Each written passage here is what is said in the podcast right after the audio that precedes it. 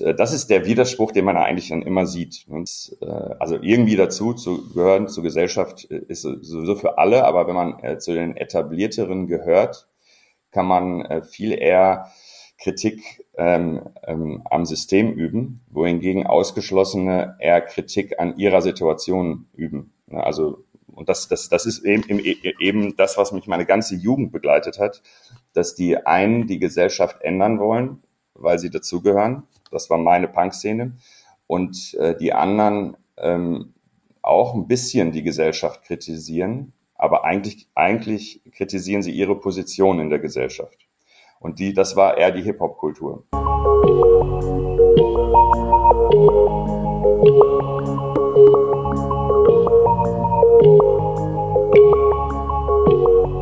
Music Sociology. Gesellschaft, Wissenschaft, Musik.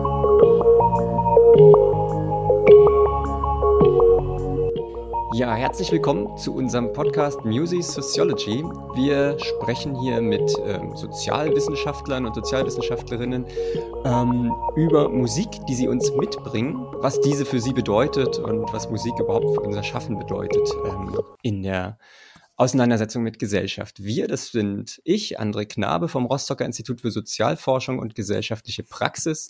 Und wer bist du? Ich bin Daniel. Ich bin am Berliner Institut für empirische Integrations- und Migrationsforschung, weil das so lang ist, nennen wir es BIM. Genau. Und wir haben heute einen Gast, ähm, den man wahrscheinlich gar nicht mehr so vielen Leuten vorstellen muss, ähm, weil er doch ziemlich bekannt ist. Er ist Bildungsforscher, Migrations- und Integrationsforscher, vor allem aber Soziologe, weil er sich meines Erachtens nach auch immer für Gesellschaft als Ganzes interessiert, als ähm, ein Gesamtzusammenhang, wo man jetzt nicht nur einzelne Aspekte so rausklammern ähm, sollte. Ähm, ich spreche von Aladin Elmar Falani. Hi, grüße euch ähm, der ähm, irgendwann einmal ähm, Wirtschaftswissenschaften, Politikwissenschaften und Pädagogik an der Ruhr-Uni Bochum studiert hat und dann zunächst nicht Professor wurde, sondern erst mal Lehrer. Ähm, also nach dem ersten Staatsexamen hing ja das zweite daran, ähm, wurde dann Lehrer an einem Berufskolleg äh, in Aalen, hat dort auch äh, vier Jahre lang gearbeitet, bevor er dann äh, die erste Professur in Münster bekam für Politikwissenschaft und politische Soziologie. Ähm, zwischenzeitlich war er dann mal ähm, auch in der Politik ähm, tätig, im Ministerium für Kinder, Familie, Flüchtlinge und Integration des Nord Landes Nordrhein-Westfalen als Abteilungsleiter Integration. Ähm, und aktuell ist er tätig als Professor für Erziehung und Bildung in der Migrationsgesellschaft an der Universität Osnabrück. Daneben ist er auch noch Berater der Bundesregierung im Bundesjugendkuratorium. Ähm, und als wäre das alles nicht genug, ähm, schreibt er sehr, sehr viele Bücher. Ähm, unter anderem 2018, da habe ich das erste Mal tatsächlich, da bist, bist, du auf meiner Landkarte erschienen mit dem Integrationsparadox. Ähm, ich glaube, du warst auch sogar mal hier in Rostock an der Uni und hast einen Gastvortrag dazu gehalten. Mhm. Ähm, das hat mich damals sehr beeindruckt und seitdem verfolge ich eigentlich, was du machst. Ähm, Mythos Bildung kam dann 2020 raus und Wozu Rassismus ist, glaube ich, die aktuellste Buchveröffentlichung, die man gerade von dir bekommen kann. Und ähm, 2020 hast du meines Erachtens nach völlig zu Recht ähm, den Preis der Deutschen Gesellschaft für Soziologie bekommen, für herausragende Leistungen auf dem Gebiet der öffentlichen Wirksamkeit der Soziologie. Ähm, und äh, das ist das, ähm, wofür nicht nur wir als Soziologen dich, glaube ich, kennen, sondern auch weit über die Soziologie hinaus. Du bist halt bekannt als jemand, der Gesellschaft im öffentlichen Diskurs ähm, versucht ein Stück weit ähm, zu erklären, Unterschiede zu erklären, ähm, Verständnis aufzubauen für unterschiedliche Perspektiven und ähm, das äh, ja ähm, eben im Kleinen macht, wie bei uns hier im Podcast, aber auch bei Markus Lanz äh, und anderswo. äh, genau. Und heute wird oder bei, oder bei Mickey Beisenherz, das wahrscheinlich der einfachere Termin war. das stimmt. Genau. Und heute ähm, wird es hier ähm, viel um Punkrock gehen. Du hast jetzt nämlich äh, drei Punkrock ähm, Stücke mitgebracht, drei Lieder ähm, und äh, dann noch was von Tupac am Ende. Ähm, und ich fange mal an, sozusagen, um in dieses Punk-Thema reinzukommen. Ähm, alles, was ich jetzt gerade vorgetragen habe, Professor, Lehrer, Abteilungsleiter Integration, Berater der Bundesregierung, es ist jetzt irgendwie nicht Punkrock. Ähm, oder klingt jedenfalls für mich äh, nicht besonders äh, nach Anti-Establishment, Gegenkultur und Verweigerung. Trotzdem ähm, scheint Punkrock irgendwelche Spuren bei dir hinterlassen zu haben, irgendwas mit dir gemacht zu haben. Was ist das?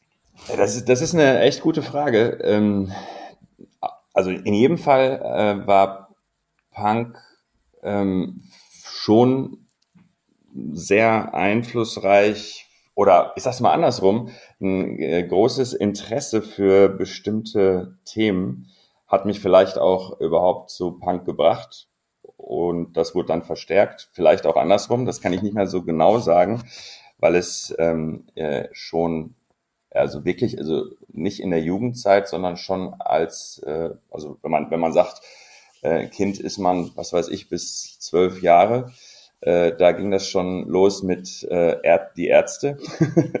äh, und deswegen kann ich nicht mehr genau sagen, wie so der Zusammenhang war. Das ähm, witzig, aber, darf, ich, ja? darf ich kurz, das finde ich witzig, weil meine Einstiegsdroge zu Punk ist pur und von pur zu die Ärzte, aber auch so mit hm. zwölf. ja.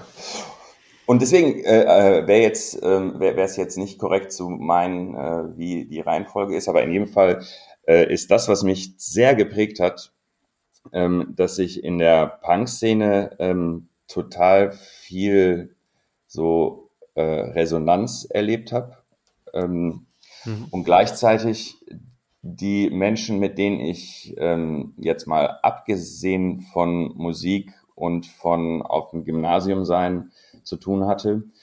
Äh, und das waren alles ähm, Menschen in meinem Alter, die auch äh, irgendwas mit, äh, also irgendeine Migrationsgeschichte familiär hatten. Äh, die haben alle Hip-Hop gehört. Ähm, und das Einzige, was beide gemeinsam hatten, war Skateboardfahren. Deswegen war Skateboardfahren auch eine relativ wichtige Sache.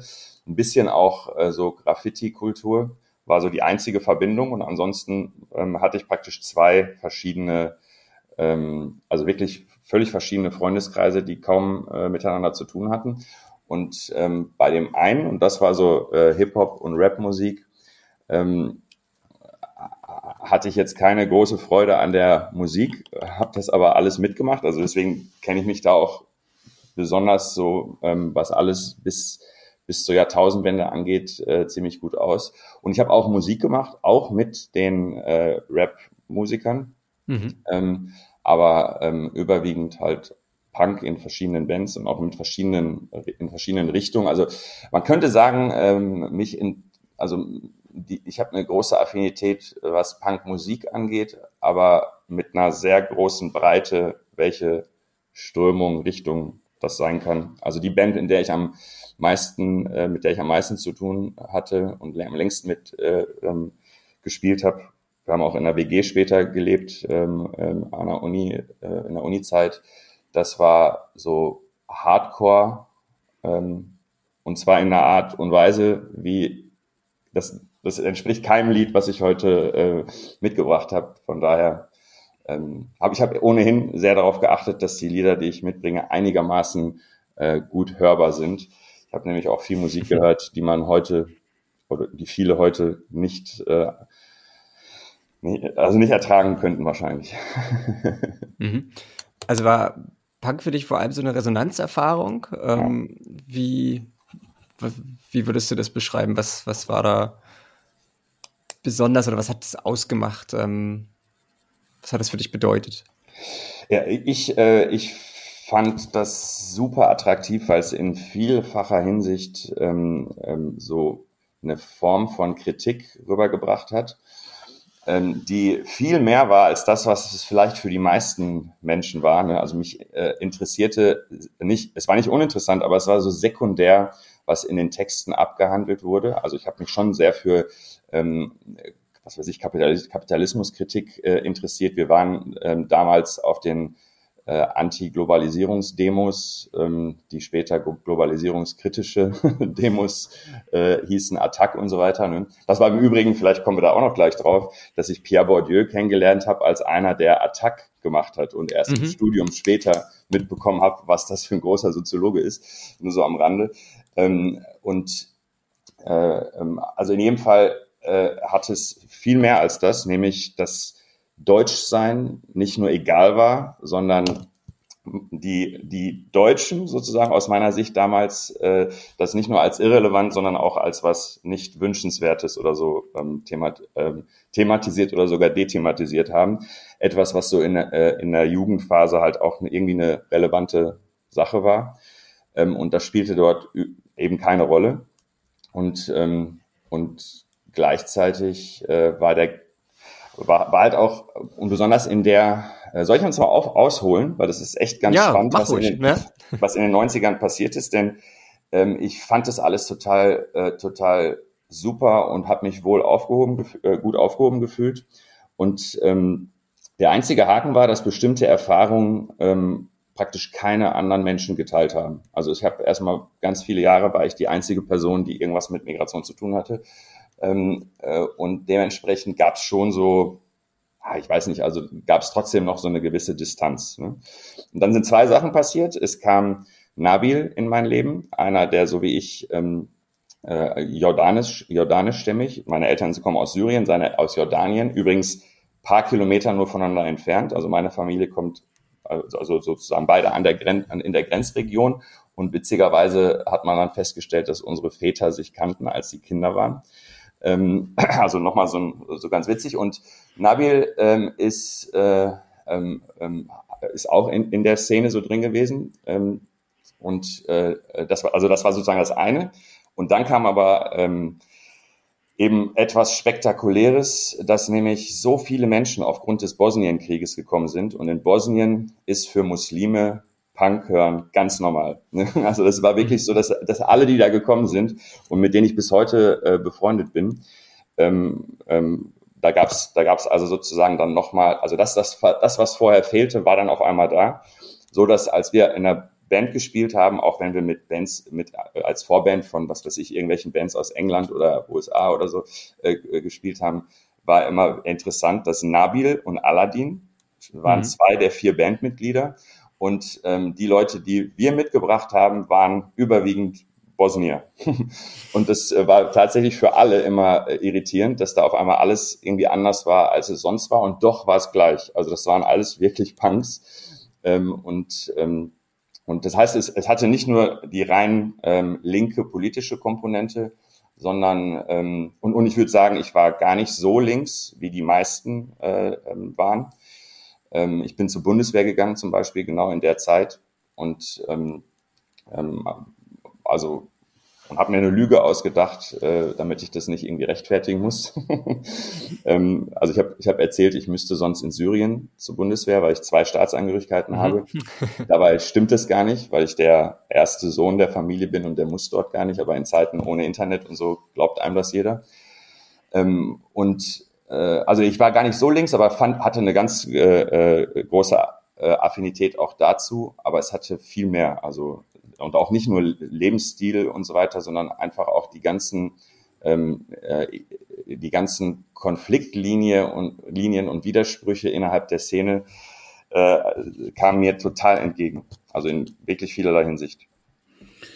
Ich würde mal gerne nachfragen, ähm, weil kleiner Disclaimer, ähm, die Leute, die den Podcast hören, wissen das auch schon. André und ich haben auch eine gemeinsame Punk-Vergangenheit. Andres Vergangenheit ist länger. Er war nämlich mhm. tatsächlich Sänger einer Punkband auch. Und da waren die Namen aber alle nach russischen Fl Flüssen, so dass sozusagen äh, und ich war der Ansager, ich hieß Wolga. Und äh, würde man heute wahrscheinlich auch nicht mehr machen, russische Flüsse, keine Ahnung. Ja, wir alle hießen Don, Djeppe und Irtisch, genau, genau. ja. genau.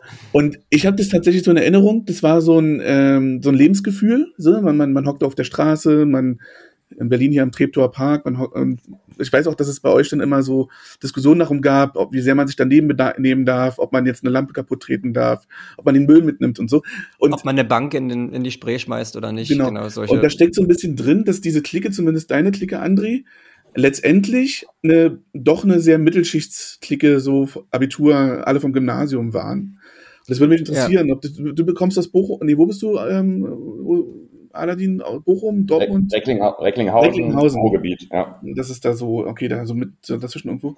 Wie war das da? Also waren das eigentlich auch so die Mittelschichtskids größtenteils, die so Punk ausprobiert haben und dann waren sie auch irgendwann mal wieder weg? Also es waren äh, Mittelschichtskids überwiegend und wenn sie es nicht waren, waren sie Arbeiterkinder, die aber schon überwiegend auf dem Gymnasium waren. Also es war, es war nicht ausschließlich so, aber schon überwiegend so. Das war, mhm. also kann, kann man da auch sagen. Und selbst äh, wenn man jetzt die Menschen nimmt, äh, die coolen Leute, die da aus Bosnien dann gekommen sind, äh, die das übrigens, habe ich gerade äh, übersprungen, total politisiert haben, weil man dann nicht nur über Krieg, sondern über Abschiebung und so weiter, wir haben Konzerte gemacht, bevor Leute abgeschoben wurden und so weiter. Äh, und die meisten sind dann in die USA gegangen, bevor sie hier abgeschoben werden ähm, und so weiter und so fort. Also das war äh, auch, auch manchmal echt dramatisch. Äh, und dann merkt ihr jetzt schon ein bisschen, wie es sein kann, also was der Hintergrund ist, dass ich meine Forschungsschwerpunkte so gewählt habe, wie ich sie mhm. gewählt habe. Mhm. Ähm, ähm, wie, bin ich, wie bin ich jetzt dazu gekommen? Sagt nochmal schnell. Ähm, Wegen Mittelschichtskids. Ja, genau. Selbst die, die aus Bosnien gekommen sind, waren, äh, gehörten in Bosnien auch zu, also würde man das jetzt ähm, auf die bosnische Gesellschaft übertragen, wäre das da auch eher so, äh, dass die ja. eher zu Mittel, vielleicht sogar Oberklasse gehört haben. Mhm. Ich habe ich vielleicht ganz kurze Anekdote und dann hören wir vielleicht mal den ersten Song. Ich war mhm. jetzt in Reykjavik auf einer Konferenz und dort gibt es das Icelanding Punk Museum, ähm, was einfach nur eine ehemalige Toilette ist und sehr, sehr klein ist, was ich aber sehr empfehlen kann. Und der Typ, der das macht, das ist so ein Typ, der macht seit 40 Jahren, ist der Punk so. Und wenn man reinkommt, sagt der Welcome to my heaven. Und als ich da war, und ich habe mir das auch gedacht, als ich da war, dachte ich sofort, krass, und ich bezahle jetzt hier 15 Euro, um dieses Punkmuseum anzugucken, per Kreditkarte. Ähm, und tatsächlich kam nach mir so ein junger Mann rein und meinte, wie, I have to pay. ähm, und, dann, und, dann, und er war so total so, I don't discuss with you, I, I, so, you can go. Und war so total abgegessen. Und das fand ich so interessant, weil letztendlich, ne, und der meinte dann, na, wie bist du denn hierher gekommen? Er meinte, ja, ich bin geflogen. Naja, wer, wer kann nach Reykjavik fliegen? Jetzt auch nicht jeder. Mhm. So, ja, also das sind jetzt nicht Billigflüge, die man da unbedingt kommt, oder die Billigflüge sind ziemlich teuer. Ähm, und dann hatten die da so ein Disput. Und dann ging es sozusagen darum, was ist echter Punk? Ja, und vielleicht passt es auch zu dem ersten Song. Äh, wir machen jetzt einfach eine, wir würden jetzt den Song einspielen. Ja. Ähm, also der erste Song, den wir spielen, ist Prisoner of Society von The Living End.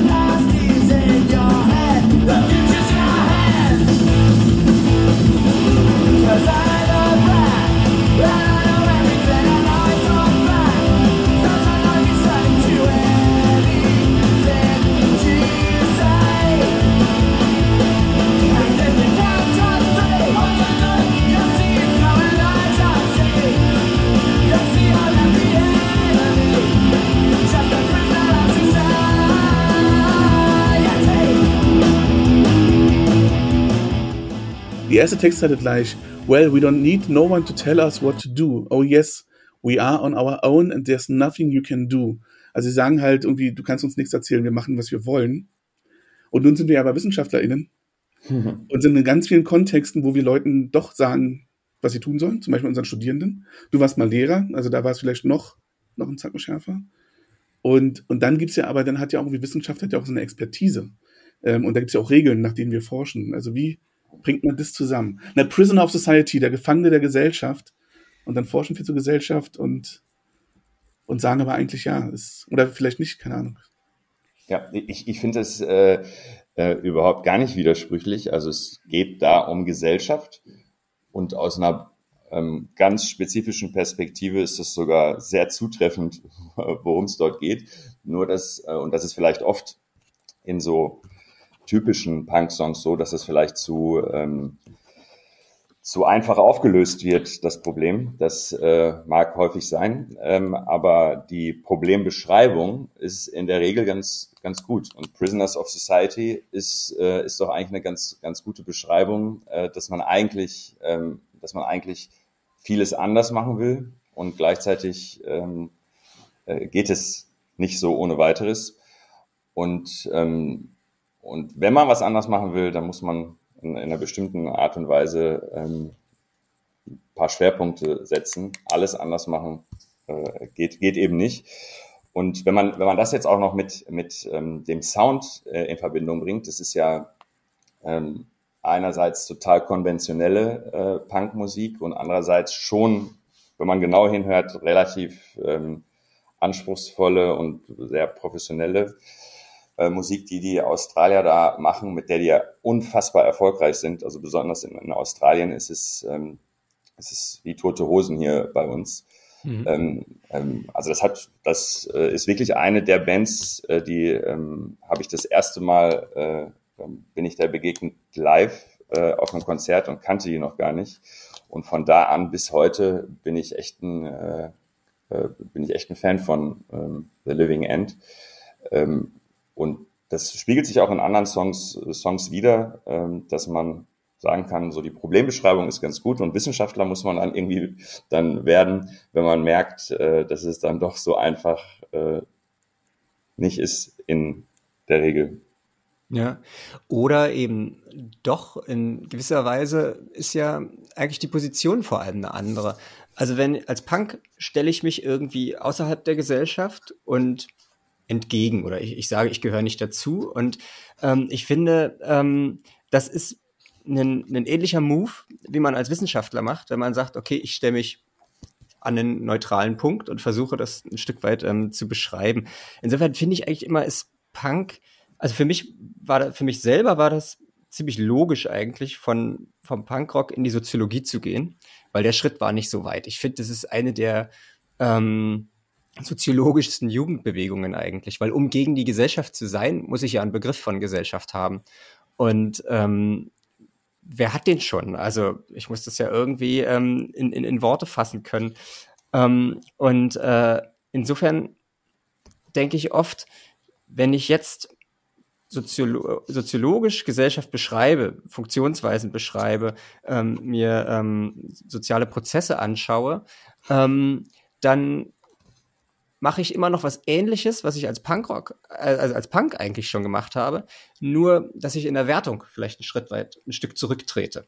Also ich bin hm. jetzt nicht anti, ich bin jetzt nicht Feind von dem, was ich dort beobachte, ähm, aber ich bin ja auch nicht Teil davon. Wie viel Punk steckt in Soziologie? Nee, aber erstmal, erstmal muss man sagen, vielleicht bemüht man sich als Wissenschaftler draußen zu sein, aber so gute reflexive wissenschaftliche Praxis äh, muss, muss ja auch, muss ja eigentlich reflektieren, dass man nicht außerhalb äh, ja. ist, sondern sich nur so viel Mühe gibt, äh, wie es äh, wie es nun geht, das so transparent zu machen und zu berücksichtigen. Und ähm, ich, ich hole es mal kurz aus, wenn, wenn man sich die Anfänge von Punk äh, anschaut, dann könnte man es jetzt so verkürzt sagen, dass, äh, dass es äh, eine, eine Jugendbewegung war, die wahrscheinlich überwiegend angetrieben äh, war durch junge Menschen, die sich ausgeschlossen fühlen. Hm. Aber etabliert hat sich dann Punk in, einer anderen, in einem anderen Milieu, nämlich von Menschen, die voll dazugehören, eben Mittelklasse und so weiter. Und weil, weil sie voll dazugehören, vielleicht besser erkannt haben, was nicht gut läuft. Das erkennt man tatsächlich eher dann, wenn man voll dazugehört. Ähm, weil die, die ausgeschlossen sind, wissen gar nicht genau, was dann noch für Probleme ähm, äh, erkennbar sind, wenn man denn dazu gehört. Die wollen nur dazugehören. Wenn man schon dazugehört, sieht man auch noch ähm, sozusagen vielleicht mehr und detaillierter also Problemstellung. Und äh, das ist der Widerspruch, den man eigentlich dann immer sieht. Und, äh, also irgendwie dazu zu gehören zur Gesellschaft äh, ist sowieso für alle, aber wenn man äh, zu den etablierteren gehört, kann man äh, viel eher Kritik ähm, ähm, am System üben, wohingegen Ausgeschlossene eher Kritik an ihrer Situation üben. Also mhm. das, das, das ist eben, eben das, was mich meine ganze Jugend begleitet hat, dass die einen die Gesellschaft ändern wollen, weil sie dazugehören. Das war meine Punk-Szene. Und äh, die anderen ähm, auch ein bisschen die Gesellschaft kritisieren, aber eigentlich, eigentlich kritisieren sie ihre Position in der Gesellschaft.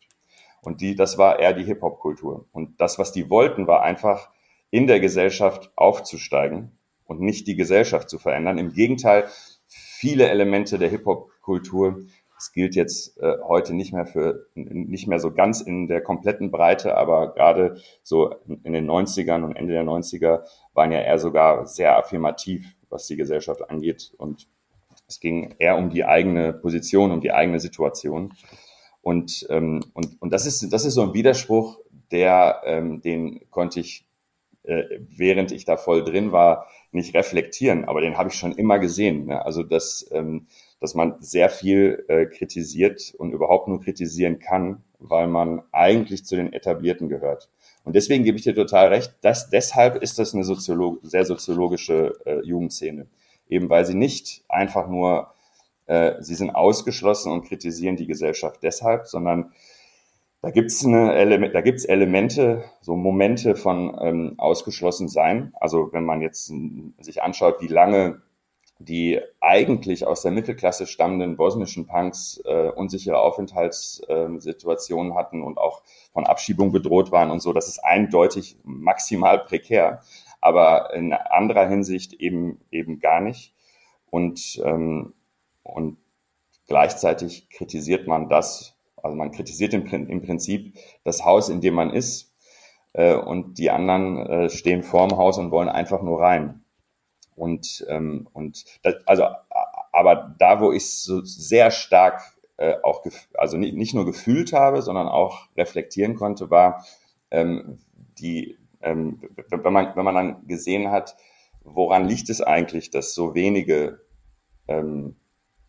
also ich, ich habe mich auf jeden Fall so schon sehr früh nicht davon täuschen lassen, dass es einfach nur Musikpräferenzen sind, die da eine Differenz herstellen, sondern dass das äh, viel mehr ist. Das äh, mag ein Grund sein, warum in der, äh, in, innerhalb der Soziologie ich sehr schnell äh, voll auf Bourdieu-Kurs war. Vielleicht auch ein bisschen, weil ich ihn aus der Alltagzeit noch kannte, aber ähm, besonders gerade so, wenn man, wenn man sich habituelle äh, Unterschiede anguckt, auch auch wirklich die, Körperlichkeit und so weiter, dann, ähm, dann ist das, dann ist das, glaube ich, sehr deutlich. Ähm, und, und deshalb, also äh, ich würde sagen, überhaupt nicht. Also man wollte anti sein, außerhalb sein und war es überhaupt gar nicht.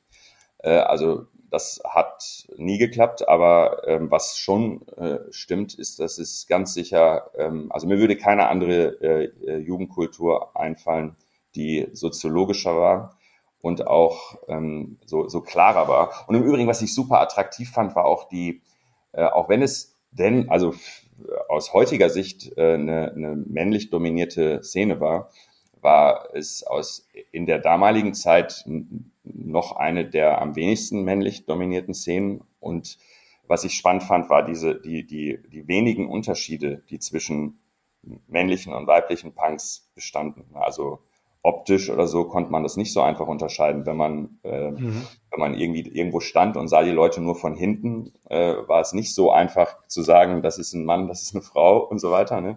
Äh, das heißt, da wurden ganz, also viele, viele Differenzen, die, ähm, die in der Gesellschaft eine große Rolle gespielt haben, wurden dort sehr stark abgeschwächt. Ähm, wenn man übersieht, dass es diese klassen- und migrationsbezogenen Differenzen schon gibt, die sehr stark auch bis ja. heute noch wirksam sind. Ich glaube, das ist eine ganz interessante ähm, äh, Mittelposition eigentlich, die du da beschreibst, ähm, zwischen dieser Hip-Hop-Kultur auf der einen Seite als äh, ein Milieu, was tatsächlich dem, dem viele Zugänge zu Bildung, zu gesellschaftlicher Teilhabe, ähm, zu Orten, zu Möglichkeiten auch der Entfaltung, also um eine Band gründen zu können, ich muss mir ein Instrument leisten können zum Beispiel, ähm, die einfach den Zugänge fehlen. Ähm, und trotzdem würde ich jetzt für mich sagen, weil wir als Punks aber auch nicht die autonome Antifa. Also wir hatten jetzt nicht so einen Organisationsgrad, dass wir in der Lage gewesen wären, irgendwie politische Ziele zu formulieren und diese auch dann zu erkämpfen oder zu sagen, wir, wir haben irgendwelche Mittel. Ich finde diese Metapher da, mit dem ähm, man kritisiert das Haus, in dem man ist, da in dem äh, Maße ziemlich treffend. Also wir hatten schon dieses Gefühl, wir waren uns unserer eigenen Privilegien ein Stück weit bewusst. Uns waren die zum Teil auch peinlich. Du hattest auch gesagt, mit diesem, dass es mit dem Deutschsein nicht so wichtig ist. Es war uns sogar auch peinlich, dass wir so kartoffelig daherkamen, ja. Ähm, das, das, das, das neideten wir den, den, den Hip-Hopern auf der anderen Seite ähm, ein Stück weit. Ähm, und äh, wir wollten solidarisch sein, wir wollten politisch sein, ähm, aber wir hatten gar nicht die Beziehungen in diesen Milieus rein, um diese Solidarität irgendwie auch mit, mit Leben zu füllen. Ähm, was wir konnten, war tatsächlich, dass man Geschlechterunterschiede anders lebt. Das, das hatten wir in der Hand. Das würde ich auch sagen, da gab es viel Mackertum, da gab es auch ziemlich problematische Situationen, aber ähm, das, das, das hat man anders bearbeitet als in anderen Szenen. Ähm, genau, aber diese, diese Mittelstellung, ähm, also so, man saß trotzdem nicht am Hebel, ähm, aber man hatte schon ein, eine, ein gewisses Gespür dafür, wo man ist und ähm, auch ein Gefühl, dass man vielleicht auch da eine gewisse Entwicklung möglich ist. Daniel, du wolltest. Darf ich ganz kurz mal Widerspruch, äh, Widerspruch ja. und dann vielleicht zum nächsten Song. Äh, ich war letztens auf einer Lesung in Bernau. Ähm, das Buch, ich habe es gerade rausgesucht. Punk as Fuck heißt es. Es ist ein Sammelband von ganz vielen Flinter-Personen, die genau darüber sprechen, über ihren, über ihr Nichtvorkommen. Über die, also ne, so, ähm, also ganz viele tolle Texte. Es geht auch um Transidentitäten, es geht um ähm, queerer Punkrock ähm, auf dem Land, irgendwie in einem thürischen Dorf und so. Wirklich eine sehr beeindruckende ähm, beeindruckende Veranstaltung und ich habe da ganz, ganz viel gelernt und über ganz viel gelernt, was ich nicht hinterfragt habe. Und ich höre tatsächlich auch die Ärzte anders, ähm, als ich sie in den 90ern gehört habe, diese ganzen Texte jetzt. Ähm, und äh, und da, also ich glaube, da sind die Ärzte auch noch besonders. Ähm, und was da interessant war, da war so ein Typ, der hat sich dann gemeldet aus dem Publikum und meinte, ja, er findet das alles interessant, bei den Punks stimmt, dass es da auch so sexuelle Übergriffe, sexistische sexuelle Übergriffe gibt, dass es da Missbrauch gibt und so. Ähm, er kommt aus der Death Metal Szene und er wundert sich, dass es bei ihm überhaupt nicht so ist. Dass es in seiner Szene gar nicht so ist.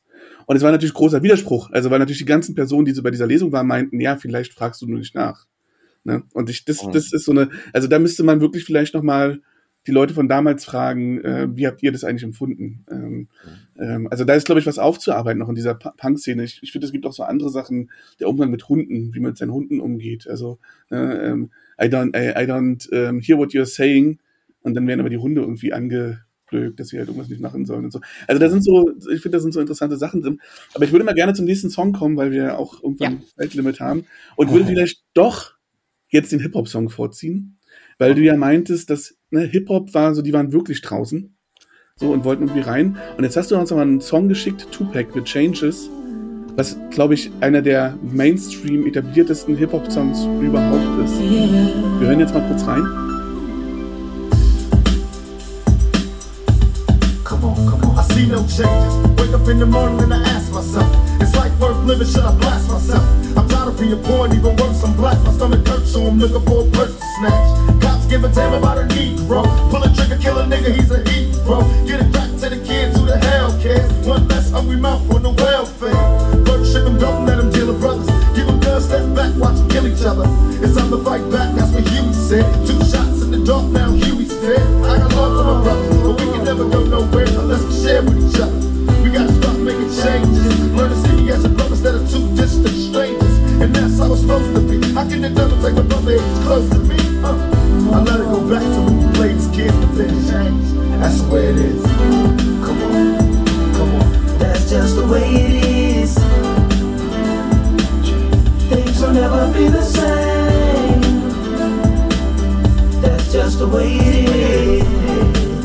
Oh yeah.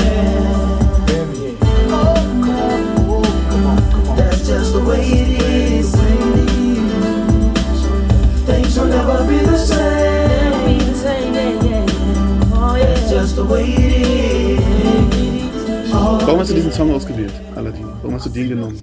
Ähm, also der Song ist aus dem äh, Ende der 90er, 90er und ähm, ist so in der, ähm, der, der, ist so sozusagen ein Endpunkt, äh, der ähm, leitet so äh, die, in der Phase war so die Endphase, wo ich äh, in zwei Szenen so gleichzeitig äh, immer unterwegs war.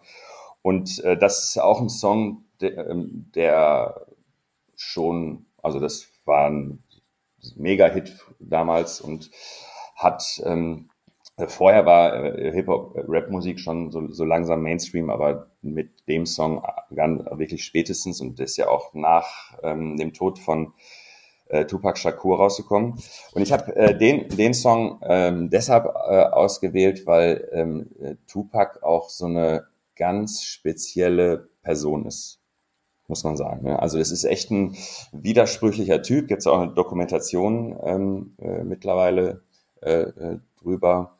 Kann man sich jetzt streiten, wie gut gemacht die oder so die ist. Äh, da will ich jetzt gar nicht drüber reden. Aber ähm, das, ähm, das, was Tupac auszeichnet, ist, dass, dass der auch in äh, krassen Widersprüchen gelebt hat, was man sowohl an seiner Musik als auch an seinem Leben und Wirken, glaube ich, ziemlich cool erkennt. Denn ähm, wenn man alleine nur seinen Namen sich anschaut, ne, äh, Tupac und der zweite Vorname ist Amaru. Also äh, seine Mutter hat ihn genannt nach dem letzten Inka-König, der letzte, der sich gegen die spanischen Kolonialisten noch gewehrt hat, sozusagen als König und der so eine Ikone der, der Widerstandsbewegung wurde und ähm, seine Mutter bei den Black Panthers, Bürgerrechtsbewegung und so weiter. Und äh, ich mache jetzt mal so ganz kurz. Also die Bürgerrechtsbewegung will zum Beispiel, dass das ähm, äh, ähm, amerikanische N-Wort nicht mehr verwendet wird. Und ähm, gleichzeitig äh, nutzen es die Rapper immer mehr. so. ähm, und äh, Tupac ist halt auch in beiden Welten. Also einmal dieses sehr intellektuelle, sehr äh, radikal politische ähm, äh, Black Movement äh, und gleichzeitig die sehr harte ähm, ähm, Rap-Szene. Äh, also wenn man so will, ne, ähm, jetzt nicht in Punk und Hip-Hop, aber so schon in, in, in einem ähnlichen Dilemma. Und ähm, ich, ich, ich will das jetzt nicht sagen. Äh, vielleicht ähm, Ne, vielleicht spielt ihr das ein, das kann man bei YouTube auch noch nachhören. I was like, oh shit, he said nigga, he said nigga. Everybody's looking at me like, so? I was like, oh my god, this is where I'm gonna be staying. He just said nigga. Well, you got niggas in one of your records. Niggas. He talking about niggas. Niggas was the ones on the rope hanging out the thing. Niggas is the ones with gold rope ähm, hat er sehr, also er hat es nicht erfunden, aber er hat sehr, ähm, ist sehr stark öffentlich gemacht in Fernsehen und Radio und, und so weiter in Texten, ähm, dass, dass es zwei N-Worte gibt. Und dass es einen Unterschied macht, wie man sie ausspricht und das, was, was mit ER endet, ähm, das äh, bleibt tabuisiert, so wie es die Bürgerrechtsbewegung möchte. Und das, was mit A am Ende geschrieben wird und echt anders ausgesprochen wird, das hört man auch. Das, also er hat gesagt, ähm, das eine Wort äh, ist für ähm, schwarze Menschen, die aufgehängt werden. Und das andere Wort ist für schwarze Menschen, die äh, Goldketten tragen und in Clubs rumhängen. Ähm, und, ähm, und das nur er hat so gesagt, dass es sich reimte und, und cool war. So, ne? also, also selbst daraus hat er, selbst daraus hat er einen äh, Rap gemacht. Ähm, und äh, äh genau so, äh, genau sowas äh, fand ich also wirklich ziemlich spektakulär an gerade äh, so dieser Figur. Und, äh, und gleichzeitig der, der Song ist total politisch, wenn man sich überlegt, der äh, wurde früher gemacht, aber der erschien äh, 98. Und da ist eine Textzeile, dass, äh, dass die Vereinigten Staaten nicht bereit sind für einen schwarzen Präsidenten. Und ganz genau zehn Jahre später äh, wird der erste schwarze Präsident gewählt bei den Wahlen 2008. Ähm, und ziemlich viel von dem, was der da beschreibt, sind Probleme, die, die bis heute noch äh, wirksam sind. Aber er sagt, er sieht keine Veränderung. Und äh, genau die Veränderungen sind, sind schon, ähm, also nicht vollständig, äh, aber schon weitgehend realisiert worden, gerade in der Zeit danach. Und der singt ja, er singt ja auch immer Something, Some things will never change. Ne? Also das ist ja der, der Chorus. Und ich finde, da ist auch so diese Widersprüchlichkeit drin, weil dieser Chorus, das ist auch so ein Sample aus einem Disco-Song, glaube ich, aus den 70ern, der eigentlich schon, ne, der ist total schön. Und ich habe immer nie auf diesen Text gehört, sondern ich fand den Song einfach schön. Ne? Da war so eine Melancholie drin. Und wenn man auch wirklich auf diesen Text guckt, also ne, du hast es auch schon gesagt, es gibt auch diese Textzeile, ähm, It's time to fight back. That's what Hui said. Two shots in the dark. Now Hui is dead. Also da geht es um eine um rassistische Polizeigewalt, ähm, die nicht erst sozusagen durch George Floyd irgendwie eine Relevanz bekommen hat und so. Also da sind so ganz viele wirklich harte Texte drin. Und dann kommt dieser Sample, der so Things will never change. So. Ja. Ja, klar. Also wenn man sich mit dem Text, der richtig lang ist, äh, er redet so schnell, Ähm, wenn man sich mit dem Text nicht beschäftigt, denkt man, das ist eigentlich ein äh, optimistischer äh, Song, der vielleicht sogar schon positive Sachen beschreibt oder so. Und ähm, das ist er, äh, das ist er nicht, also wirklich gar nicht. Und gleichzeitig finde ich, finde ich sehr, sehr, sehr krass, wenn man jetzt so rückblickend da drauf guckt. Ähm, es ist äh, ähm, anders gekommen. Also zehn Jahre später war es ein schwarzer Präsident, der ist sogar wiedergewählt worden und so weiter.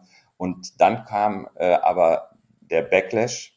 Und ähm, jetzt würde das, was worüber er singt, äh, das, das erscheint heute noch mal ganz anders. So, ne? Also ähm, äh, weil, weil in dem Song steckt, steckt ja viel Hoffnung drin. Ne? Also es müssten sich nur ein paar Sachen ändern. Und die Dynamik, und jetzt wird's wieder soziologisch so, ne, die Dynamik, wenn sich ein paar Sachen positiv ändern, dass, es, dass dann die Widerstände umso größer werden und dass, dass man dann erst wahrnimmt, dass es gar nicht so, so, so leicht ist, wie man, wie man vielleicht gedacht hat, die, ähm, die, die stellt man echt fest, wenn man jetzt rückblickend sich den Song anhört und, und den langen Text, den man, den man durch reines Hören gar nicht erfassen kann, ähm, äh, durchliest. Äh, das, also das finde ich schon, finde ich schon ziemlich spannend und dennoch, äh, das ist ein ziemlich zeitloser Song. dass äh, selbst die Details, die dort beschrieben werden, äh, zeigen, dass, dass sich komplett äh, eben nichts, äh, nicht, also es hat sich nichts komplett verändert. Ähm, der, der Song ist also, lass mich kurz rechnen, äh, 25 Jahre ähm, ähm, alt, was jetzt zum Erscheinen. Wahrscheinlich ist er ähm, 26, vor 26, 27, 28, 28 Jahren gesch ähm, geschrieben worden. Und ähm, man könnte ihn so jetzt heute auch äh, neu rausbringen. Nur eben, dass so ein paar Sachen wie zum Beispiel, die USA sind nicht bereit für einen schwarzen Präsidenten, äh, das, das kommt dann nicht mehr ganz hin. Also ich finde das sehr, sehr, ähm, äh, also ich finde das wirklich sehr spannend, ähm, die ganze äh, Geschichte so drumherum und das Versöhnliche, was auch so ein bisschen in Tupac steckt. Mhm. Ähm, ist das nicht eigentlich ein einziges äh, Integrationsparadox, um es mit deinen eigenen Worten zu sagen? Also, dass das immer größer wird, ähm, dass das einen gewissen Erfolg hat und dass es dann ähm, zu ganz, also auch gegenläufigen Dynamiken kommt. Also bei Hip-Hop denke ich auch ganz viel daran, dass der ja dann auch wieder sich angeeignet wird von, von, von anderen Gruppen und Milieus ähm, die ihn teilweise dann auch politisieren, die irgendwie seine Tradition fortleben, aber die nicht unbedingt dieselben sind, die das im Ursprung ähm, mit entwickelt und, und, und, haben, was dann auch wieder zu neuen Kon Konflikten führt. Also ähm, und gleichzeitig ist es aber wahrscheinlich der Erfolg des Hip-Hops, dass das passiert. Ähm, ja. Und ich habe oft den Eindruck, aber die, die es dann wirklich politisieren und ähm, eine ne Botschaft aussagen, sind dann wieder andere. Wie kommt das? Warum, oder, oder siehst du das anders? Ja, nee, sehe ich gar nicht anders. Ja. Darf ich ganz kurz, bevor du antwortest, äh, noch äh, das noch ein bisschen anreichern. Äh, weil wer jetzt auch auf Twitter unterwegs ist und das, das, ne, also du hast ja jetzt gesprochen, dass da kommen andere, Eminem in den mhm. USA, äh, Fantastischen Vier machen das in, in Deutschland groß. So, ähm, und, die, und mit den Fantastischen Vier gab es ja jetzt letztens so eine Situation, wer auf Twitter unterwegs ist, hat das ein bisschen mitbekommen. Weil was sozusagen auch passiert ist, wir haben jetzt bei The Voice Kids ein weißes Mädchen gehabt, ein 14-jähriges Mädchen, was diesen Song gerappt hat. Und wo es auf Twitter zumindest, ich meine, ne, Twitter ist jetzt nicht die Welt, aber auf Twitter einen großen Widerspruch gab. Ähm, ne, also man rappt irgendwie über Polizeigewalt, ähm, die man aber nicht selber erlebt. Oder ist das das, was André sagt, eigentlich total positiv, dass Musik genau diese, diese Über, diese, ähm, diesen Übertrag leisten kann? Also sich reinzuversetzen, empathisch zu werden, hoffentlich verstanden zu haben, was man da rappt. Hm. Also lass, lass mich mal zwei, in zwei Teilen die Antwort geben, ähm, weil, weil ihr sprecht auf jeden Fall was, äh, was äh, total äh, Wichtiges, aber auch echt Kniffliges an. Ne? Also das eine ähm, geht, finde ich, für mich jetzt äh, noch recht übersichtlich. Es ist, äh, man verstrickt sich nur in Paradoxien ähm, weil das Grundprinzip ist, äh, ne, äh, jedes aus, äh, am Anfang ist irgendwas eine Szene, das ist sehr klein, sehr geschlossen, sehr ähnlich. Zumindest wird Ähnlichkeit hergestellt, ob sie vorher schon da, aber das, das klappt echt richtig gut. Und, ähm, und typischerweise will man ja nicht, man hat ja irgend, irgendwas vor. Ne? Das heißt, man will ja nicht klein bleiben. Das soll ja, also Jugendkulturen äh, ähm, werden ja nur deshalb aus einer Szene eine Kultur, weil sie ja was bewegen wollen. Also braucht man sowas wie eine Bewegung im jetzt nicht ganz strengen Sinne. Ähm, und dadurch wird es größer und je, ich glaube, es ist ein Grundprinzip, das steckt ja in, im Integrationsparadox drin. Ist ja nicht nur auf Migration bezogen, da beziehe ich mich ja auf Georg Simmel und andere, äh, die gar nichts mit Migration äh, gemeint haben, dass je mehr Menschen teilnehmen und teilhaben, umso stärker wird es verändert die Leute reproduzieren halt nicht einfach nur, sondern sie beim Reproduzieren verändern sie es und ändern es mit. Und je mehr Menschen äh, mitmachen und je länger sie es machen, umso weniger hat das Ganze mit dem Ursprung zu tun. Also dann geht es immer sehr darum, und das machen wir als Soziologen ja auch, sich irgendwie zu, äh, zurückzubesinnen. Deswegen zitieren wir andauernd Klassiker und so, damit man irgendwie deutlich macht, es gibt noch einen Zusammenhang zu damals. Aber gleichzeitig ist ja ist auch in der Soziologie so, wenn, wenn du nichts änderst, nicht irgendwas anders machst, dann äh, brauchst du es gar nicht schreiben so. Ne? Und das, ähm, das betrifft auch Kunst, auch Jugendkulturen äh, und so weiter. Das ist, äh, glaube ich, ganz klar. Und je stärker, je erfolgreicher eine ähm, eine Jugendkultur, aber auch eine, eine Bewegung ist, kann man, glaube ich, auf alles übertragen ähm, was ähm, es sei denn, es wird rechtlich und institutionell sehr eng äh, reglementiert, ähm, verändert sich und zwar relativ ungesteuert, unbeeinflussbar durch verschiedene Akteure, ohne irgendwie so ein Machtzentrum und so weiter. Und dadurch äh, äh passiert genau das und das äh, geht, glaube ich, nicht ohne, ähm, ohne beim zwischen den Spannungsfeldern, ne, ähm, äh, das Alte und das Neue, ähm, ähm, und, und viele andere ähm, im Bewegen zwischen diesen Spannungsfeldern verstrickt man sich in, in paradoxe Zusammenhänge. Das, das äh, glaube ich, ist, ist an sich gar nicht anders denkbar. Jetzt kommt die komplizierte, der kompliziertere Teil. Das, was er anspricht, ist das, was so ähm, unter dem Begriff kulturelle Aneignung mhm. äh, thematisiert wird. Und da würde ich, also ich, ich, ähm, meine eigene Position ist, dass man alles machen kann. Also es, nichts ist verboten ähm, und so weiter, das ist klar. Aber man muss die Erfahrung anerkennen, dass wir reden jetzt über Punk und wir alle drei haben was mit Punks zu tun gehabt, sehr intensiv sogar und relativ lange, ähm, dass, dass man direkte ähm, Bezüge sieht, dass die Punkmusik eigentlich aus, aus der, aus der ähm, ähm, afroamerikanischen Musik kommt. Und dann wurde sie total weiß und super erfolgreich. Und wenn man dann sieht, ein bisschen, ein bisschen geschlossener hat man zumindest versucht, es bei, bei Hip-Hop zu machen, was ja auch ein bisschen später mhm. kam. Äh, der erfolgreichste Rapper der Welt ist Eminem, ein, ein Weißer. Und so, und, und das könnte man jetzt stundenlang hier durchspielen. Die Erfahrung ähm, der, der ähm, Menschen, der jungen Leute, die sich da engagieren und so, ist, ist, dass ähm, die Herrschaftsstrukturen sich in diese Szenen so einnisten, dass man nur mit, mit einer offensiven, manchmal aggressiven ähm, Thematisierung des Ganzen und einer sehr harten, also dieses äh, Verbot, Verbieten wollen von dem, was, was, was dann kulturelle Aneignung äh, genannt wird, geht zu weit. Ne? Aber es bespricht schon ein wichtiges Thema, was innerhalb der Szenen, aber auch innerhalb der Öffentlichkeit des Kunst- und Kulturbetriebs und so weiter echt nicht vernünftig thematisiert wird, auch nicht richtig zitiert wird. Es wird ja schon reichen, wenn man es ganz äh, sauber ähm, äh, ne, so rekonstruiert ähm, und, und transparent macht. Und äh, das ist äh, etwas, wo ich sagen würde, ich kann, ich kann sehr gut verstehen, dass der Diskurs so hart geführt wird, wie er geführt wird. Ähm, und, und genau wie bei, bei dem, was wir zur Musik gerade auch gesagt haben, also die Problembeschreibung, da gehe ich sehr gut mit. Die Lösungen sind dann nicht mehr das, was, ähm, was ich für angemessen halte, aber ähm, eine, eine, eine Lösung des Problems sehe ich sowieso nicht. Ne? Das, das hat echt was mit gesellschaftlichen Strukturen zu tun und das wird sehr viel Zeit äh, ähm, in Anspruch nehmen. Aber je mehr Menschen auch hier äh, sich an dem Diskurs beteiligen, desto, ähm, desto eher wird deutlich, wie ähm, schwierig es heute ist und wie, wie schlimm eigentlich, jetzt mal normativ gesprochen, das äh, in der Vergangenheit war.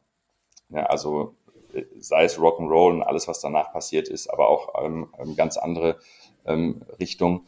Und äh, deswegen das, das Erste, was ich jetzt gerade beschrieben habe mit Integrationsparadox und so, das sind allgemeine Mechanismen und das ist jetzt sehr spezifisch äh, besonders auf US-amerikanische äh, Zusammenhänge ähm, mhm. bezogen. Jetzt könnte man theoretisch, aber das machen wir jetzt nicht, darüber sprechen, wie sich eigentlich äh, die Hip-Hop-Kultur in Deutschland oder in Frankreich sehr unterschiedlich entwickelt hat im Vergleich mhm. zu den USA, weil man mhm. da daran, wenn man, aber dafür bräuchten wir jetzt eine Stunde, daran kann man, finde ich, wirklich richtig cool sehen, dass das eine, eine, dass das eine Jugendkultur ist und ein Musikstil, der, ähm, der präsistiniert ist dafür, äh, eine, ein bestimmtes Milieu eine, eine, eine Stimme zu geben. Aber diese Stimme drückt dann das aus, was in, in, äh, in dem jeweiligen Land oder in der jeweiligen Region für ein Problem da ist und wer das Problem hat. Und das finde ich ist ja das Spannendste. Ähm, und deswegen beschäftige ich mich bis heute, äh, ist völlig wurscht, ob ich die Musik mag oder nicht, mit, mhm. ähm, mit, mit äh, Rap-Musik in Frankreich die, ähm, ähm, und, und, und in Deutschland, weil man daran sehr viel äh, ähm, über Frankreich, äh, Stichwort Riots, die äh, jetzt wieder sehr stark waren und ja ein grundsätzliches äh, Phänomen dort sind, ähm, und äh, in die, die besonderen Verhältnisse in Deutschland. Also man, man lernt gerade, also wenn, wenn du was über die Gesellschaft wissen willst, lernst du bei Rapmusik mehr als bei Punk, würde ich jetzt hm. behaupten. ja. Ich, ich würde mal noch kurz weiter, weil wir sind jetzt schon, wir haben echt viel besprochen. Mhm. Ähm, und ich würde jetzt den, den Song Hot Water Music äh, vorziehen mit No Division.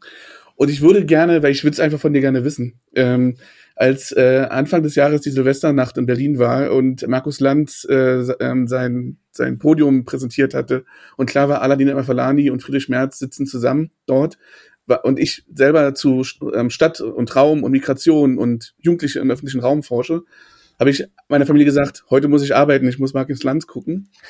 und ich musste nämlich bei diesem Song, äh, den du ähm, mitgebracht hast, auch so ein bisschen äh, daran denken. No Division, und da geht es ja so ein bisschen darum, ihr wollt uns ständig in Gruppen einteilen, äh, ihr wollt uns die ganze Zeit in Gruppen einteilen, aber ähm, wir lassen uns nicht, ne, No Division, wir lassen uns nicht teilen.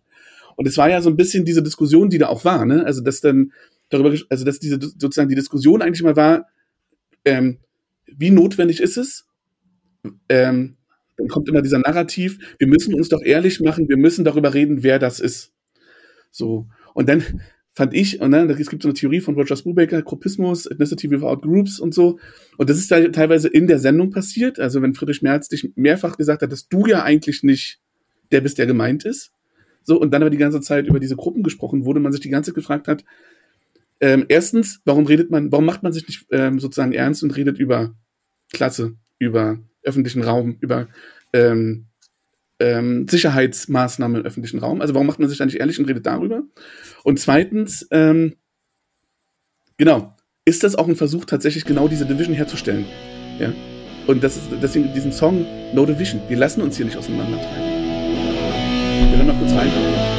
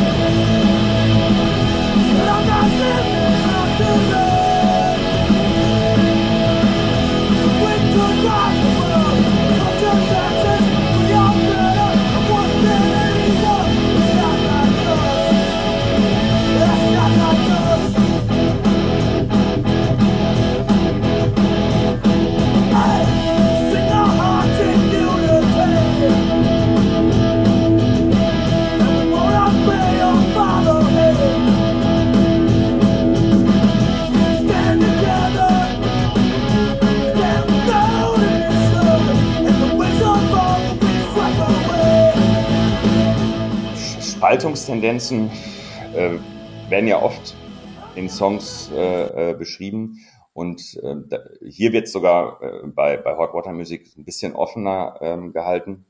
Und äh, Spaltung ist echt, ist echt ein, finde ich, auch heute noch total relevantes und aktuelles Thema. Und über Fernsehsendungen will ich jetzt nicht sprechen, aber äh, dieses, ähm, die, die, also das, was wir, das wir, was wir äh, insgesamt äh, gerade erleben, ist, dass es sehr, dass, dass wir gesellschaftliche Zustände haben, wo es sehr leicht ist, zumindest im öffentlichen Diskurs zu spalten.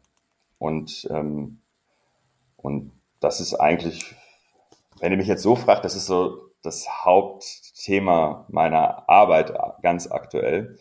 Ähm, und, und, und gleichzeitig sieht man, dass das war, ähm, das war immer schon ein Thema. Ne? Also Spaltung zwischen verschiedenen äh, Jugendszenen, Spaltung innerhalb äh, einer Jugendszene und, und, und. Ich meine, wir, wir sind jetzt hier so als Soziologen zusammen. Ne? Wir haben auch Spaltungen innerhalb Soziologen, innerhalb soziologischer Fachgesellschaften und so. Also das ist ein total ähm, relevantes äh, Thema, gerade aktuell. Ähm, und ähm, ja, ich finde es ganz cool, dass es da auch eine schöne, lange Kontinuität gibt, äh, ähm, sich damit zu beschäftigen. Bezogen, bezogen auf Migration ist das, was passiert, echt, ähm, äh, echt problematisch, also echt schwierig. Ich will das jetzt nicht zu lang machen, aber alleine nur äh, auch dazu ähm, schreibe ich jetzt in nächster Zeit mehrere Sachen. Ähm, wenn man wenn man sich anschaut, die die Wirkungsweise, wie wir bestimmte Begriffe, die auch gerade in der Soziologie viel verwendet werden, wie Migrationshintergrund, ähm, was die eigentlich, also wie die, was die für eine, also wie, also welchen Effekt das eigentlich hat. Ähm, ich mache es jetzt mal ganz kurz. Wir, wir, bilden eine kleine Gruppe. In der gesamten deutschen Bevölkerung ist das die kleinere Gruppe. Die kleinere Gruppe ist aber viel diverser als die große. Was macht das eigentlich Sinn, äh, für einen Sinn, statistische Kategorien zu entwickeln, wo die große Gruppe homogener ist als die kleine? Äh, mhm. dann aber auch, dass, äh, dass wir die Diversität innerhalb dessen, was Migrationshintergrund bezeichnet wird, nicht wahrnehmen, sondern eigentlich der Begriff die Funktion hat, zu spalten zwischen denen mit und denen ohne Migrationshintergrund, was was paradox, paradoxerweise dazu führt, dass wir keine Diversität sehen, auch keine Gemeinsamkeiten mehr sehen. Ähm, also wir sehen immer weniger Gemeinsamkeiten, immer weniger Diversität. Wir wundern uns über gar nicht so starke Effekte und so oft ne? ähm, äh, und so weiter. Und das ist halt auch eine, eine spannende Sache, die, wenn wir über Division, Division sprechen, ähm, finde ich es ziemlich äh, relevant, wo eigentlich ähm, Soziologie Differenzen erzeugt. Also ich finde mit das ähm, für mich äh, prägendste, was in Deutschland publiziert wurde, war von Hirschauer Doing Differences oder Undoing Differences, weil die Art und Weise, wie wir selber unterscheiden, ähm, ist, ähm, finde ich, schon hochrelevant und ich weiß, dass the bestimmte Theoretiker und so ganz reflexiv arbeitende äh, Soziologinnen und Soziologen das schon machen. Aber wenn man sich die empirische Forschung anguckt, ist das echt äh, auch eine Problematik. Also wir haben, eine, wir haben allgemein gesellschaftlich das Problem, in, in, ob, ob in Jugendkulturen und Netzwerken oder in der Wissenschaft oder in der Politik, ähm, anzuerkennen, dass Gemeinsamkeiten und Unterschiede sich schwer abbilden lassen noch anhand irgendwelcher älteren äh, Kategorien, der, die mit denen wir es irgendwie gewohnt sind. Und ähm, und entsprechend muss man sich schon mehr damit beschäftigen, wo man äh, Differenzen, ähm, also warum mhm. und wie und welche Differenzen äh, man für relevant hält, das transparent halten und dafür, jetzt nochmal so ein kurzer Klugscheißerspruch, dafür braucht man halt äh, Theorie oder Thesen oder sonst irgendwie was, damit man äh, das vernünftig begründen kann und nicht einfach sagt, ich unterscheide Menschen mit Migrationshintergrund und Menschen ohne Migrationshintergrund. So, so ja. ist ja fast random. Aber, aber gerade diese Komplexität, die du ja ansprichst, die macht es ja so schwierig, sich auch jenseits der Wissenschaft eigentlich zu äußern. Also sobald ich irgendwas in Sätze gieße, ähm, ja, setze ich ja meine Worte auf eine gewisse Weise und mache Unterschiede. Ähm, und wenn ich etwas auf eine auf die eine Weise formuliere, habe ich es auf die andere Weise nicht formuliert. Und ähm, es, dann wird man auch noch regelmäßig gebeten, wenn man gerade so in, in, mediale Diskurse auch reingeht, das möglichst prägnant und präzise alles zu ähm, äh, formulieren. Und ich kenne sehr, sehr viele Kollegen und Kolleginnen, die sagen, sie haben da eigentlich gar keine Lust drauf. Sie wollen sich da nicht reduzieren lassen und sie wollen sich eigentlich dem nicht aussetzen, weil ähm, dann werden sie eh nur missverstanden und am Ende ernten sie irgendeinen Diskurs, den sie überhaupt nicht intendiert haben, weil sie sich verkürzt wiedergenommen fühlen. Du machst es aber trotzdem. Und ähm, das auch auf ganz unterschiedlichen Flughöhen so. Also macht es einen Unterschied, ob man irgendwie im Hörsaal ähm, oder im Seminarraum vor 30 Leuten spricht oder vor 500 oder vor zwei Millionen? Was, was hast du da für, für Erfahrungen gemacht? Ähm, ja. ja. Ja, das macht einen Riesenunterschied. Äh, nicht nur was deine ähm, eigene Aufgeregtheit angeht, äh, sondern auch, also man man, also einmal spricht man ja schon eher mit dem Publikum oder für das Publikum, nicht mit, mhm. für das Publikum. Aber es macht schon einen Unterschied, ob ähm, irgendein Spitzenpolitiker und was für ein Spitzenpolitiker neben dir sitzt äh, oder ob du einfach nur einen Vortrag hältst, wo du das tust, was du tun willst. Also selbst wenn man öffentlich einen Vortrag hält vor ähm, nicht soziologischem Publikum, ist es ja immer noch so, dass du alles in der Hand hast. Du kannst dir entscheiden, in welcher Reihenfolge und in welcher Geschwindigkeit äh, du was machst. Äh, und sobald du Gesprächspartner hast, klappt das schon weniger. Und sobald es Gesprächspartner sind, die eine eigene Agenda haben, noch weniger und so weiter. Deswegen ist es echt hochkomplex. Das sollte gar nicht, das sollten gar nicht alle machen. Also das ist wirklich, das ist, äh, das ist echt nicht ohne. Man, das, also das, das ist äh, etwas, und das ist vielleicht eine gute Überleitung zum, auch zum nächsten Song. Das ist etwas, was, ähm, was ich ja äh, auch schon zu einer Phase gemacht habe, wo es alle total von abgeraten haben, weil es karrierehinderlich wäre. Ich habe ja schon während ich, ähm, während ich in der Promotionsphase war, ähm, solche öffentlichen Sachen gemacht. Ähm, und ähm, das hat schon viel damit zu tun, dass ich, also sehr viel nicht auf konventionellem Weg gemacht habe und ähm, nur selektiv Ratschläge befolgt habe oder so, ne, wenn es äh, um, um die eigene Karriere ging. Ich, hab, ich war zum Beispiel, ich weiß gar nicht, ob ihr das so rekonstruieren konntet anhand meines Lebenslaufs. Ich war während des Studiums kurze Zeit mal studentische Hilfskraft und das nächste Mal, dass ich an der Uni beschäftigt war, war als unbefristeter W2-Prof. Also dazwischen gab es nie eine Beschäftigung als wissenschaftlicher Mitarbeiter und nie befristet und so weiter, weil das gar nicht so der Weg war, sondern ich war erst, erst, erst Lehrer, dann habe ich promoviert, dann war ich zwar in Forschungsprojekte involviert, aber halt alles ziemlich äh, unkonventionell, mal Grundlagenforschung, mal völlig angewandte äh, Forschung und, ähm, und auch, also ich sehe mich selber auch als Soziologen, aber ich hatte eine Professur für Politikwissenschaft ähm, und jetzt bin ich im Institut für er Erziehungswissenschaft. Ähm, das heißt, äh, ähm, das passt insgesamt so, weil ich mich für bestimmte Themen interessiere. Und für mich ist die gesellschaftliche Relevanz genauso wichtig wie die wissenschaftliche Relevanz, wenn es um ein Thema geht. Und deshalb fällt es mir, und ich finde es trotzdem anstrengend, aber mir fällt es weniger schwer als anderen vielleicht, auch in sehr komplizierten Konstellationen mich so zu äußern, ähm, dass ich das danach nicht peinlich finde, auch wenn nichts geschnitten wird und man nichts zurücknehmen kann, weil es irgendwie live im Fernsehen oder sowas läuft. Ähm, aber ja, also von daher. Also du bist in deinem Lebenslauf dann doch irgendwie ein Punk. Äh, immer so ein bisschen außen drauf guckend. Und du hast, ähm, apropos Punk, ein Song, ein Punk-Song haben wir noch. Ich finde, der ist musikalisch der schönste, weil der wirklich sehr eingängig ist. Heißt Refused von No Noise. Und das bringt uns auch nochmal so ein bisschen zurück zu Tupac mit ähm, Things Will Never Change, weil die sagen eigentlich, ähm, da kommt ein neuer Beat ähm, und wir werden, ja, dieser neue Beat, wir werden, es wird sich was verändern. Es wäre deine Chance jetzt zum Schluss dieser Podcast-Folge irgendwie noch den gesellschaftlichen Wandel ähm, vorauszusagen. Und wir hören mal kurz rein und dann sag uns doch kurz, warum du diesen Song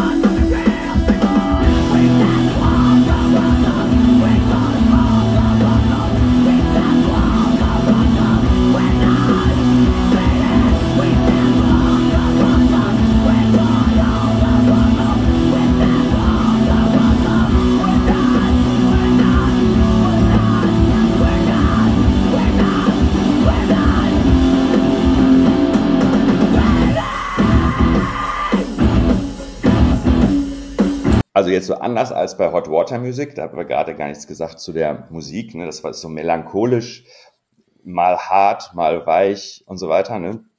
Ist, äh, ist im Übrigen jetzt so das äh, musikalisch das, was am ehesten ich heute noch richtig cool finde. Ne? So, mhm. Heute. Äh, ist es bei Refused so? Das ist voll die schräge Musik. Also das war damals wirklich wahrscheinlich die größte Innovation äh, in, in, in, in dem äh, Hardcore-Punk-Geschäft äh, in den 90ern. Ähm, also wirklich spektakulär und äh, schon mit, also es ist komplett schräg und äh, sehr interessant, dass das so erfolgreich wurde. Ähm, und, und gleichzeitig, und da, darüber hatten wir ja vorhin auch schon gesprochen, ähm, ist es, es ist zwar sehr hart, aber die, die Band und die, die Kultur, die, diese Veränderung, die sieht man zum Beispiel daran, dass es, dass es schon sehr queere Elemente hat. Es ist gar nicht mehr so maskulin, gar nicht mehr, die, diese, dieses Klassische in, in der Punk-Szene wird da richtig aufgelöst. Ähm, und, ähm, und das hat auch nicht nur damit zu tun, dass auf äh, Refused-Konzerten 50-50 so äh, Männer-Frauen-Anteil war, sondern die, die, der ganze Stil war anders. Und dieses, das ist New Noise, es, äh, es muss sich was ändern. Wir, ähm, wir können nicht mit dem, das Alte irgendwie einfach nur reproduzieren und so weiter. Äh, das wird dort umgesetzt im Style, weil die gleiche Band hat beim Album davor noch ganz andere Hosen getragen, sahen noch irgendwie so aus wie Skater und auf einmal sehen die aus wie eine Mischung aus ähm, äh, Science Fiction und ähm, genderlosen äh, Figuren und so weiter. Ne? Ähm, und, und, und diese krasse Härte, dieser völlig schräge, außergewöhnliche Sound mit, mit all diesen, ähm, mit diesen Veränderungen, mit diesem wenig, wenig, überhaupt kein, also gar kein Macho-Kram mehr, also wirklich gar nicht mehr. Ne? Ähm, und das meinte ich vorhin, also Punk hatte das immer schon weniger als andere, aber es gab viele Probleme. Also äh, ähm, homophobe Sprüche waren gang und gäbe, nur halt das meine ich nur, nur halt nicht so prägend vielleicht wie in, in anderen Bereichen. Ähm, und das ist sozusagen, und, und im Übrigen, der, der Song kommt auch 98. Ähm, äh, da, äh, da, da kam wirklich ein ganz anderer Schwung so rein. Und das, was die singen, der Sound, den sie machen, die Art, wie sie aussehen, die Art, wie alles Mögliche, auch das, das ganze ähm, Design so drumherum, ist wirklich das, also das sind wirklich, muss man sagen, Künstler. Ne? Also das ist nicht mehr nur, also das kommt aus einer äh, Jugendbewegung, aus einer Subkultur, aber die haben wirklich dann äh, daraus äh, richtig, richtig was gemacht, was äh, dann irgendwie auch nicht mehr Punk ist. ne? das, das ist halt das Spannende daran, das ist dann irgendwie dann wirklich nicht mehr Punk, ähm, auch wenn man sieht, dass es äh, schon daraus hervorgegangen ist. Das ist jetzt ein bisschen schräg, was ich erzähle, oder? Oder kommt ihr da noch mit? Nee, es ist Punk is dead and will ever forever live. Keine Ahnung. Ne? Also das ist so diese Diskussion, ich glaube, Punk is dead ist so eine Diskussion, die man so lange diskutiert, wie es Punk gibt. Und also es war auch in diesem isländischen Punkrock-Museum so, dass das klar irgendwie klar war, ja, nee, das Punk ist eben, also ist eben auch immer Veränderung. So, ist eben nicht, ist eben nicht gleich. Und gleichzeitig habe ich für mich Punk auch immer erlebt als eine Suche und, und sehe das bis heute auch so, nach so einem, nach so einem wahren Ausdruck, nach irgendwie einer, etwas in eine Form zu gießen, also, ähm, die jetzt nicht beständig für immer sein muss, die kann man auch einem, an einem Abend abfackeln und dann war es das so und dann, dann, dann, dann ist sie wieder, wieder zu, zu Asche zerfallen. Aber ähm, punktuell etwas herzustellen, was, ähm, was irgendwie nie da gewesen ist und einen die Welt ganz anders sehen lässt. Und, und sowas, da finde ich, da gibt es sehr viele Schnittmengen dann, dann zu diesem mhm. Kunstbereich, wie du das auch beschrieben hast und wie das die Band ja auch macht. Ähm, insofern mhm. kann ich da schon was mit anfangen. Und, und das komplette Gegenprogramm, wenn man das noch mal kurz thematisiert, ist ja doof, wenn wir über Punk und Hardcore die ganze Zeit sprechen und nicht über ähm, und No Division und nicht einmal kurz angesprochen haben, boah, was mich früher richtig gestört hat dass es halt, äh, dass sich was entwickelt hat, so New York Hardcore und äh, wurde auch als prolliger mhm. Hardcore und so bezeichnet. Und dann haben mal Latinos und, und so weiter äh, mitgemacht. Und das hatte dann nun mal ein paar Elemente, ähm, die, die so an, an Hip-Hop erinnern. Ne? Und schon wurde das schlecht geredet. Äh, das hat mich damals total gestört. Im Übrigen mhm. so wie äh, sehr progressive Vertreterinnen und Vertreter der Rapmusik in Deutschland jetzt zum Beispiel, die sehen tatsächlich aus, als wären es Punks. Ne? Also von den Frisuren und von und, und so. Ne? Äh, also da, das, das äh, ähm, äh, hat mich äh, damals schon richtig gestört. Und nur um das nochmal äh, ähm, deutlich zu machen, ich habe, äh, ich war völlig geflasht von zum Beispiel Bad Brains. Nicht nur, dass das eine Band war, die ausschließlich aus schwarzen äh, äh Personen äh, besteht, die haben halt auch so einen richtig krassen Sound gemacht und haben sich leider aufgelöst, äh, bevor ich es, äh, ich mir das hätte mal an, anschauen können. Äh, die anderen Bands übrigens, die wir heute gespielt haben, die ähm, außer Tupac, äh, habe ich alle live gesehen, sogar, ich glaube, alle mehrfach, ja. Hot Water Music ganz sicher zehn oder mehrmal. Ähm, da gibt's einen, da gibt's einen schönen Mitschnitt hm. im Rockpalast auf YouTube. Ähm, Rockpalast Palladium in Köln 2019. Äh, deshalb, das habe ich mir angeguckt und ist wirklich zu empfehlen. Also es ist echt gut. Ich habe da eine neue Band auch entdeckt. Hot Water Music. Hot Water Music, ja. ja. Da gibt's einen Konzertmitschnitt, ähm, mhm. den man auf YouTube gucken kann. Ja. ja. Ich war letztes Jahr erst, äh, ich war letztes Jahr erst äh, bei Hot Water Music. Ich war übrigens vor ein paar Tagen bei Ignite in Osnabrück. Äh, fand ich auch ganz krass, hatte ich mir gedacht, hättest du mal davon einen Song genommen, aber egal. Ähm, und eine andere Sache nur damit, äh, also ich habe jetzt die, die, die, die äh, ähm, Selektion an Songs genommen, aber zum Beispiel fand ich schon äh, ein paar Bands äh, ganz cool, wo, also wo Frauen auch dabei waren. Wir haben jetzt keine einzige Frau in all den äh, ähm, da, da. Und, und zum, zum, Beispiel The Distillers fand ich wirklich sehr spektakulär. Ähm, auch ähm, mehrmals, mehrmals live gesehen. Und ähm, deshalb, also wenn ich wenn ich sage, dass es, ähm, dass es damals äh, was was so Gender und, äh, und, und, und, und andere heute sehr relevante Themen angeht, wenn das, äh, dass es da, ähm, dass die Punk-Kultur so relativ progressiv damals war, dann ist das relativ wirklich äh, fett äh, markiert. Ähm, also für die damalige Zeit aus heutiger, wenn man es nach heutigen Standards bemisst, war das eine Katastrophe. Das ist, glaube ich, klar. Ich äh, würde jetzt langsam zum Abschluss überleiten ähm, und ähm, dich nochmal mit unserer letzten Frage hier äh, provozieren. Wie viel Punkrock steckt in deiner Tätigkeit? Bist du Establishment oder bist du eher der Rebell, der Narr, der den anderen den Spiegel vorhält? Ähm, wo würdest du dich da verorten oder bist du ganz was anderes? Also ich äh, bin in einer krass wunderbaren Position. Also wenn man, wenn man das so, so jetzt nur ähm, einordnen will, dann wäre es schon nah an Establishment. Ansonsten bin ich sehr beobachtend. Also wenn du zum Beispiel jetzt mal nur die Migrationsforschung nimmst, ich würde sagen Migrationsforschung und Bildungsforschung, so das, was ich mache, könnte man jetzt auch auf beide beziehen. Aber nehmen wir jetzt mal Migrationsforschung kann man eigentlich ganz gut unterteilen in so konventionelle Migrationsforschung, kritische Migrationsforschung und reflexive Migrationsforschung. Und an dem Institut, an dem ich in Osnabrück bin, sind die meisten ganz klar reflexive Migrationsforschung. Ähm, da, wo ich viel war in Bochum, ist es eher kritische äh, Migrationsforschung. Das, was es am meisten gibt, ist konventionelle.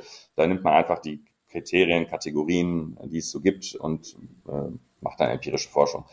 Und ähm, daran kann ich das vielleicht ganz gut markieren, äh, dass ich alles drei gut finde und wichtig finde.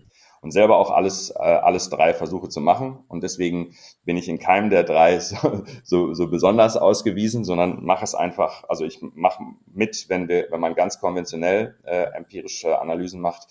Ähm, ich ähm, bin am wenigsten vielleicht äh, so der kritischen Migrationsforschung zugeordnet, weil ich einfach das also weil ich einfach nicht so sehr politisch normativ äh, schon die Frage stelle oder so.